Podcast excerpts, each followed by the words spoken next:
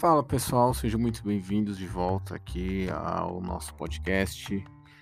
É, hoje é 11 de julho de 2022.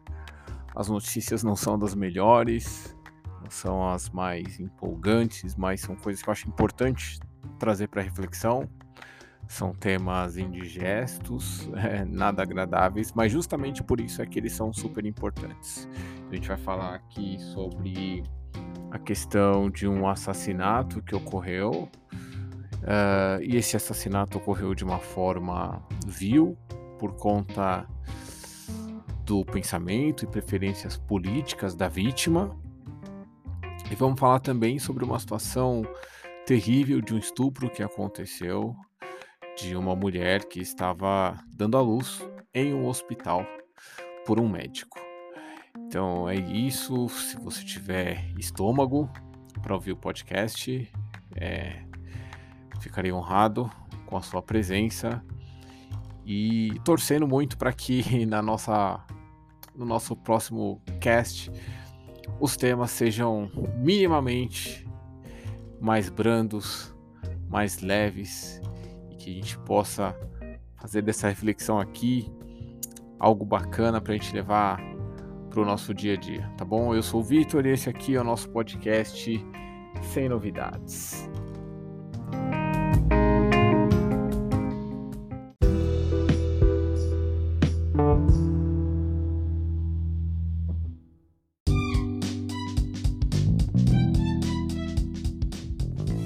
Olá pessoal, então vamos começar aqui o podcast de hoje.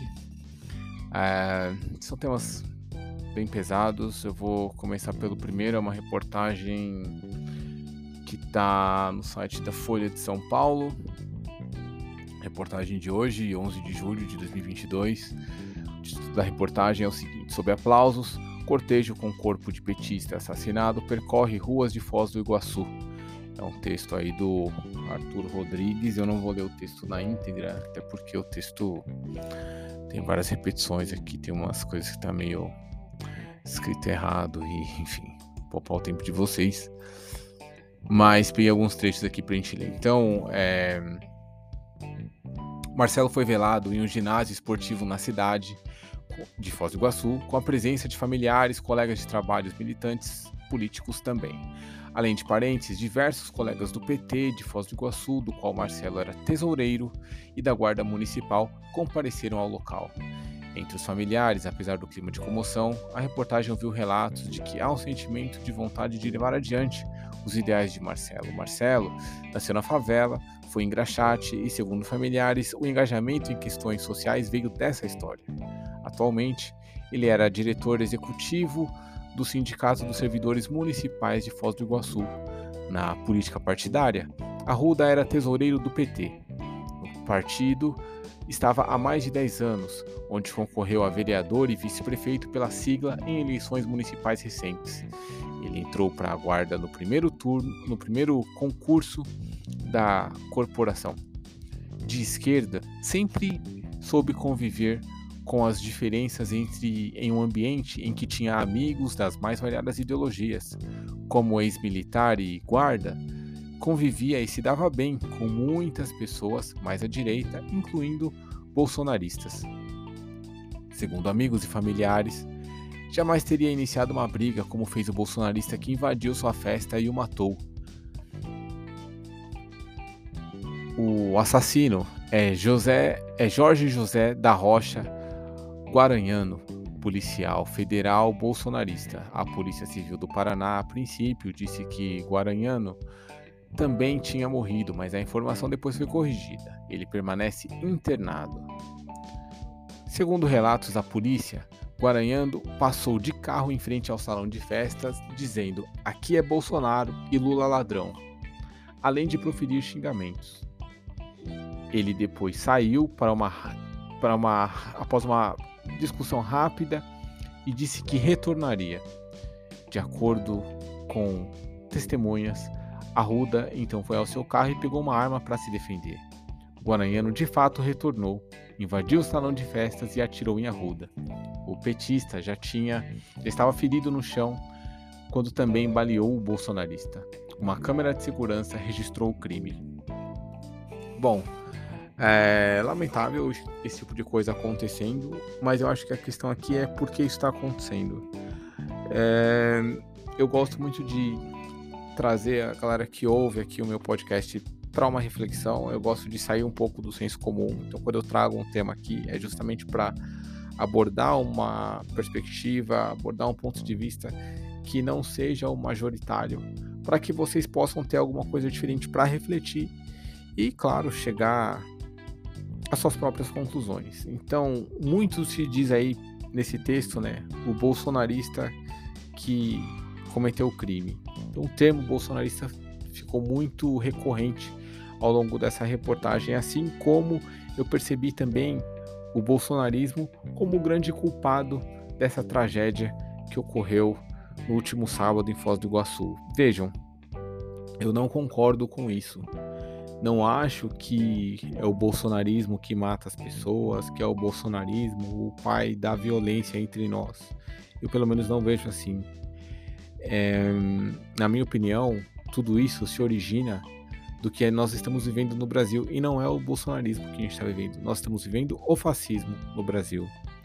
O bolsonarismo é um nome que se dá para o fascismo presente. Ah, Vitor, mas isso faz diferença porque o Bolsonaro não. Cara, faz. Por quê? Porque o Bolsonaro não era ninguém. O Bolsonaro surgiu no ambiente fascista. Não fosse a atmosfera fascista que nós vivemos hoje, Bolsonaro não teria emergido como emergiu.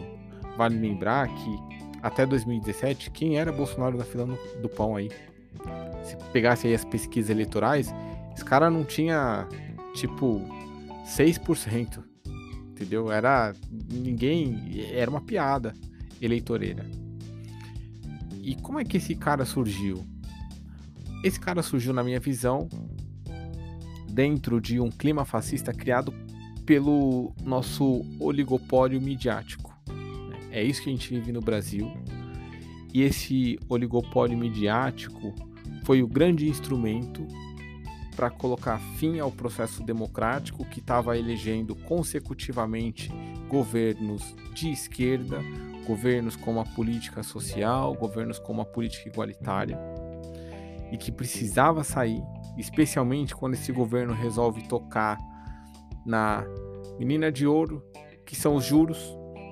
E aí é que a coisa é, perde de vez aí o, o controle e a imprensa vem com tudo para atacar isso. E para atacar esse partido e, por consequência, esse governo, eles utilizam de tudo. Então é aí que começa o vale tudo. Por que, que eu estou fazendo a associação com o fascismo? Só para vocês entenderem que o fascismo ele é um regime que vai pegar justamente nos afetos das pessoas, porque os afetos eles têm um apelo muito maior dentro do ser humano do que a racionalização.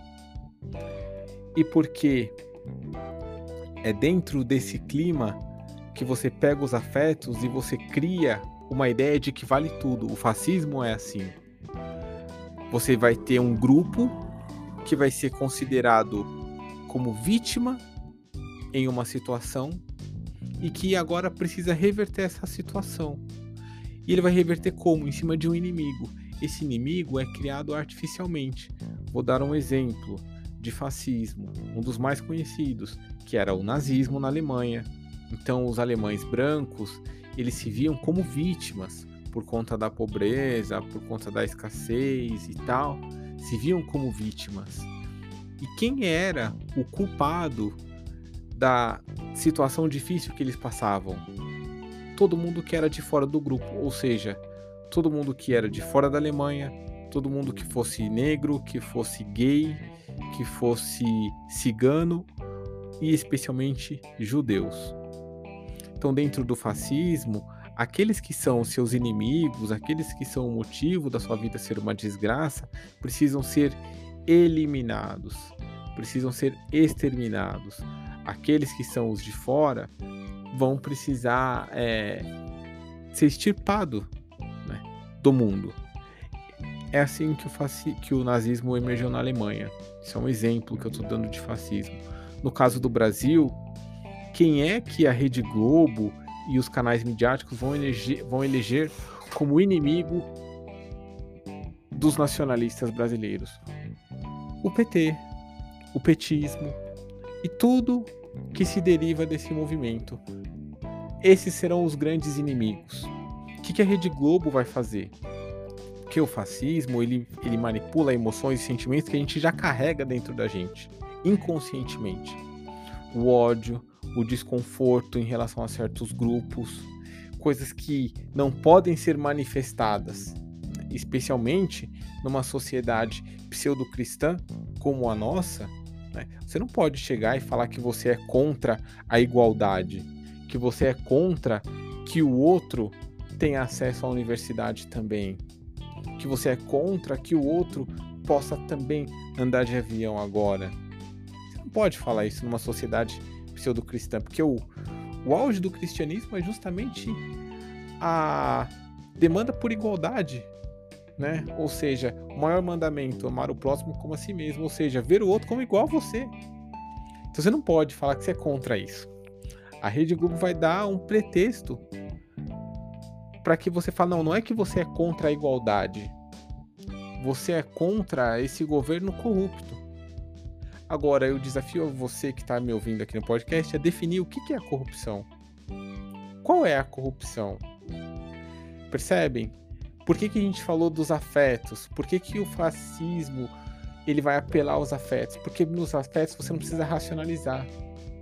Qual é a corrupção, por exemplo, efetiva que aconteceu nos governos do PT?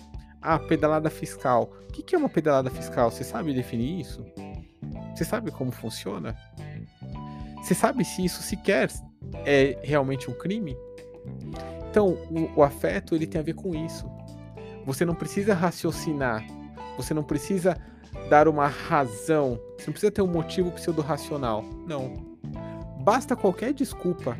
Estão roubando lá, o pessoal aqui é corrupto. Pronto.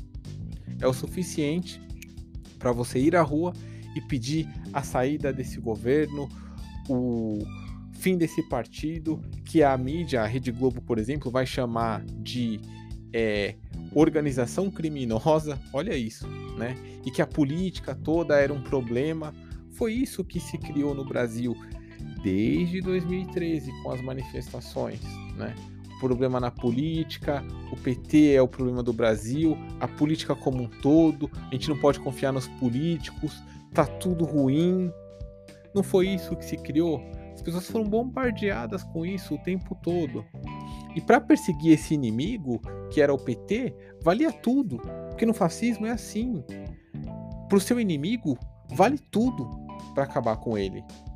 Quando você acaba com a presunção de inocência, como fez a grande mídia, eu estou usando a Rede Globo, mas é porque é um expoente, tá? Tudo que saia na Globo sai em todos os outros canais. Né? E nos veículos impressos também, as capas da revista Veja, da revista Isto É, as revistas de grande vendagem, eram essa, né? A... Apontando como grande inimigo da nação o PT e os políticos do PT. Esse é o ponto aqui. E é assim que se cria. E aí você cria uma operação Lava Jato, coloca lá o Sérgio Moro, vaza áudio, vale tudo contra o PT onde não tinha nem crime. Haja visto que todos os processos do ex-presidente Lula foram anulados, porque não tinha sequer consistência legal, são processos que não deveriam nem ser aceitos num, numa justi num sistema de justiça que fosse minimamente decente. Né? Por isso eles foram anulados agora. Mas o importante não era que fosse verdade, não era que houvesse crime. Era simplesmente a desculpa para perseguir, prender, acabar com seu inimigo. Né? A mídia do Brasil criou o clima do fascismo e é dentro desse clima que Bolsonaro vai surgir, porque ele é um expoente né, desse ressentimento, dessas pessoas ressentidas. Por que, que eu falei do irracional? Pega aí o pessoal que votou no Bolsonaro. O que, que o Bolsonaro prometeu para você? O que, que ele ofereceu? Ele não ofereceu nada. Bolsonaro não tinha um plano para a educação, ele não tinha um plano para a saúde, né? É, ele não tinha para nada. O que, que ele oferecia? ele oferecia o fato dele ser contra tudo que existia. Ele era o contra a política, ele era o não político. E de fato, né? Como a mídia estava falando para o povo durante quatro anos que, olha, a política é o grande mal do país, esse cara que fala assim, olha, eu não sou um político, esse cara vai, vai ter um grande apelo. Não vai num clima desse? Vai. Esse cara que fala que você tem que acabar com seu inimigo, que são os vermelhos, que são os petistas, que são os comunistas, tem que metralhar todo esse pessoal, esse cara vai ter um grande apelo. Mas esse cara, ele não é uma novidade, ele é uma expressão de algo que já existia e que o clima para Bolsonaro conseguir emergir foi criado não por ele, mas por essa atmosfera midiática que estava sendo paga pelo mercado para dar um golpe de Estado, criar um inimigo, e é dentro desse clima que surge Bolsonaro. Por que, que é importante a gente refletir sobre isso? Porque eu não assisto, tá? Mas eu tenho certeza que o pessoal que ligou Globo News nesses dias, Jornal Nacional, vai ver lá o pessoal lamentando o que aconteceu, dizendo que é uma barbaridade, que não admitem isso. É uma mentira. Não é verdade. É importante saber que esses caras são os responsáveis por isso. O jornalismo da Globo, da Band, do SBT, as revistas, eles são responsáveis, não é Bolsonaro. Bolsonaro é o cara que eles põem a culpa, que no fundo é deles. Aí você vai ver o pessoal lamentando, dizendo que isso é um, um ato é, não civilizado, que a gente tem que acabar com o extremismo tudo criado por esses meios de comunicação. Isso é que é importante vocês saberem. Essa é que é a verdade. Porque esses caras é que ensinaram o seguinte: olha, contra o seu inimigo, meu amigo, vale tudo. O cara não fez nada, o cara é inocente e ele vai ser preso. Não importa. É. Polícia invadindo, dedo na porta. Então, assim, a esposa, a ex-esposa do, do Lula, por exemplo, que morreu no meio daquela perseguição, no meio de todo aquele clima, né? É, foi uma vítima desse fascismo. E para corroborar a força do fascismo, o que, que eles utilizam também? O medo, que vem através do que? Das armas, do militarismo, né? Hoje você vê as polícias se sentindo donas da própria justiça. Eles mesmos perseguem, eles matam, eles julgam, eles condenam, eles executam. Por que a polícia ficou tão assim? Porque a TV deu à polícia um status de vocês podem tudo e nós estamos subordinados a você. Os militares se sentem assim. Quem não lembra do William Bonner lendo um tweet de um general da reserva no fim do jornal, prestes a uma votação do, do nas vésperas da votação do STF que iria absorver o, uma situação favorável ao ex-presidente Lula. Né? Quem não lembra dessa do impacto que isso criou? William Bonner lendo o tweet lá de um militar. Então, tudo isso é para criar esse clima do tipo, olha, é, não importa as instituições, não importa mais a lei, temos um inimigo aqui, temos a força armada do nosso lado e nós vamos fazer de tudo. E não queiram mexer com isso, porque senão a gente vai usar o, o exército, nós vamos usar as armas. Quer dizer, é, o pessoal que tá apontando aí, ah, a culpa é do Bolsonaro, a culpa é do. Cara, vai sair o Bolsonaro, vai surgir outro. Eles conseguem criar isso quantas vezes for necessário. E a gente tem que entender quem é o nosso verdadeiro inimigo. Quem é que criou isso? Bolsonaro, na minha visão, é um resultado, é uma consequência e não uma causa.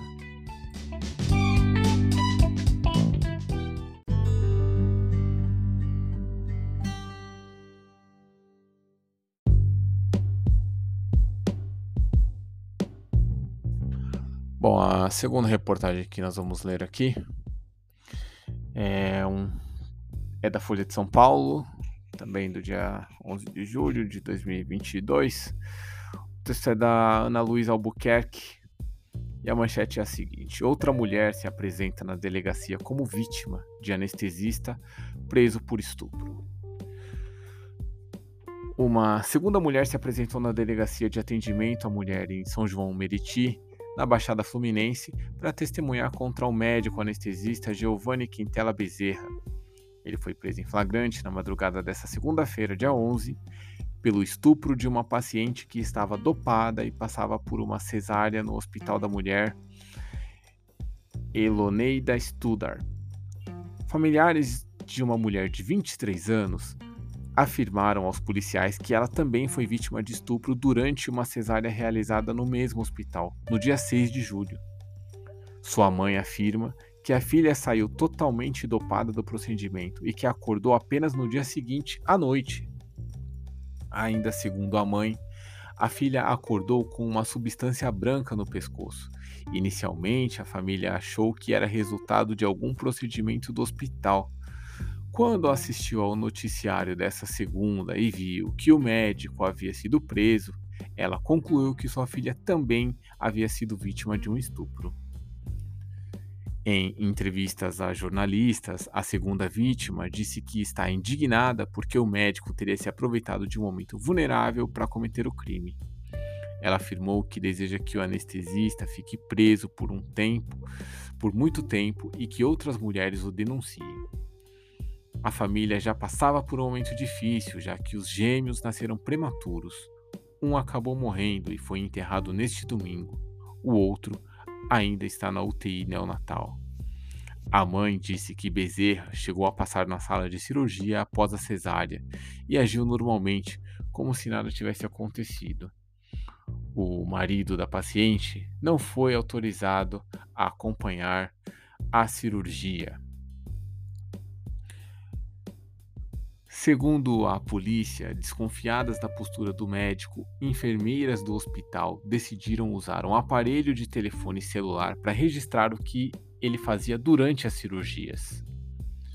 O suspeito foi indiciado por estupro de vulnerável, crime que tem pena de 8 a 15 anos de prisão. Em nota, o advogado Hugo Novaes, que defende o anestesista, disse que se manifestará sobre as acusações após ter acesso aos depoimentos e outros elementos de prova prestados na audiência de custódia. Nas imagens, a paciente aparece deitada na maca, inconsciente. Um lençol estendido sob duas barras de ferro separa os demais médicos que fazem a cesariana de Bezerra, que está em pé, próximo à cabeceira da mulher. Em determinado momento, ele retira o pênis de dentro da calça e o coloca na boca da paciente enquanto olha para os lados seguidas vezes. A violência se estende por cerca de 10 minutos. Ao fim, o anestesista limpa com um lenço o rosto da vítima e o próprio pênis. Bom, é, é algo doloroso de ler, pelo menos para mim, e acho que também doloroso para quem está escutando de fato um, um absurdo isso que acontece. É, mas a minha reflexão aqui é em termos de algumas coisas que eu pensei por conta desse fato sobre os profissionais, né, hoje em dia, que estão espalhados por aí, em diversos segmentos. Vamos lembrar que não tem nem um mês, há uma notícia aqui, por exemplo, do dia 29 do 6 do portal G1, que diz o seguinte: procurador que espancou o chefe em São Paulo vira réu por tentativa de feminicídio. Né? Quem não lembra aí do procurador Demetrios Oliveira de Macedo, que foi preso por espancar uma colega na prefeitura de Registro, interior de São Paulo. Virou réu por tentativa de feminicídio. É, é interessante a gente perceber que o, o, o caso é o seguinte: o que, que motivou a agressão desse cara? a procuradora havia coberia do acusado aqui, o Demetrios Macedo, contra uma funcionária, pois ela estava com medo de trabalhar no mesmo ambiente que Macedo e enviou um memorando à Secretaria Administrativa com uma proposta de procedimento administrativo. E aí, quando foi na segunda-feira, dia 20 de junho, essa, essa proposta foi publicada no Diário Oficial do município. A criação de uma comissão para apurar os fatos. Provavelmente, segundo Gabriela, foi isso que desencadeou as agressões. A ação filmada por uma outra funcionária mostra que Macedo desferiu socos e chutes à colega que estava trabalhando quando foi surpreendida pelo ataque. Bom, eu não vou ler a matéria toda, mas é para a gente pensar o seguinte, cara. O que, que se tornou o mercado hoje de trabalho? Né? A busca por excelência técnica. Apesar das empresas e os departamentos terem recursos humanos, dificilmente as pessoas são avaliadas nos critérios morais, porque isso não dá dinheiro. As empresas muitas vezes vão preferir contratar um cara que é tecnicamente bom, mas sem saber dos valores morais ou das virtudes daquela pessoa, né? Isso não importa, porque isso não dá dinheiro. E é um problema porque você às vezes acaba se colocando num ambiente que você está exposto a esse tipo de gente que não deveria estar tá lá. O cara pode ser um cirurgião excelente. O cara pode ser um engenheiro maravilhoso. Tô usando o cara, mas isso pode ser uma mulher também. Uma médica aí, quem não lembra lá da médica agredindo o paciente, xingando, batendo, dizendo que não ia atender, que estava cansada, né? Quem não lembra disso? Então, assim, é, hoje eu vi uma postagem no Twitter que a, a pessoa colocou assim: ah, eu acho que é, ginecologista devia ser só mulher. E que a mulher deveria escolher por quem quer ser atendida no hospital. É, assim, sinceramente falando, eu acho que é uma forma muito simplista e preconceituosa de resolver as coisas, né? Então aí agora você coloca no sexo, ou seja, não, o problema é porque era um homem. É claro que o problema do crime sexual, nesse caso, é é porque era um homem. Mas existem outros tipos de problema, porque a falha de caráter não está relacionada ao sexo. Você vai ter falha de caráter é, independente do sexo da pessoa. Então a gente não pode ter respostas simplistas a tudo. Eu vi esse Twitter e eu até respondi o seguinte, ó, então, se for partir por esse prisma, né? Olha, um homem cometeu um crime de assédio sexual. Então, ah, o problema é o seguinte, é, não pode ter ginecologista homem, não pode ter anestesista homem. E aí, como é que você vai fazer numa cirurgia? Tem que ser uma equipe toda de mulheres? É isso que resolve o problema? Aí você pega uma mulher igual casos dessas médicas que não quer atender o paciente, que finge que trabalha, ou que às vezes até bate no, no paciente. Né? Aí isso resolve porque é mulher?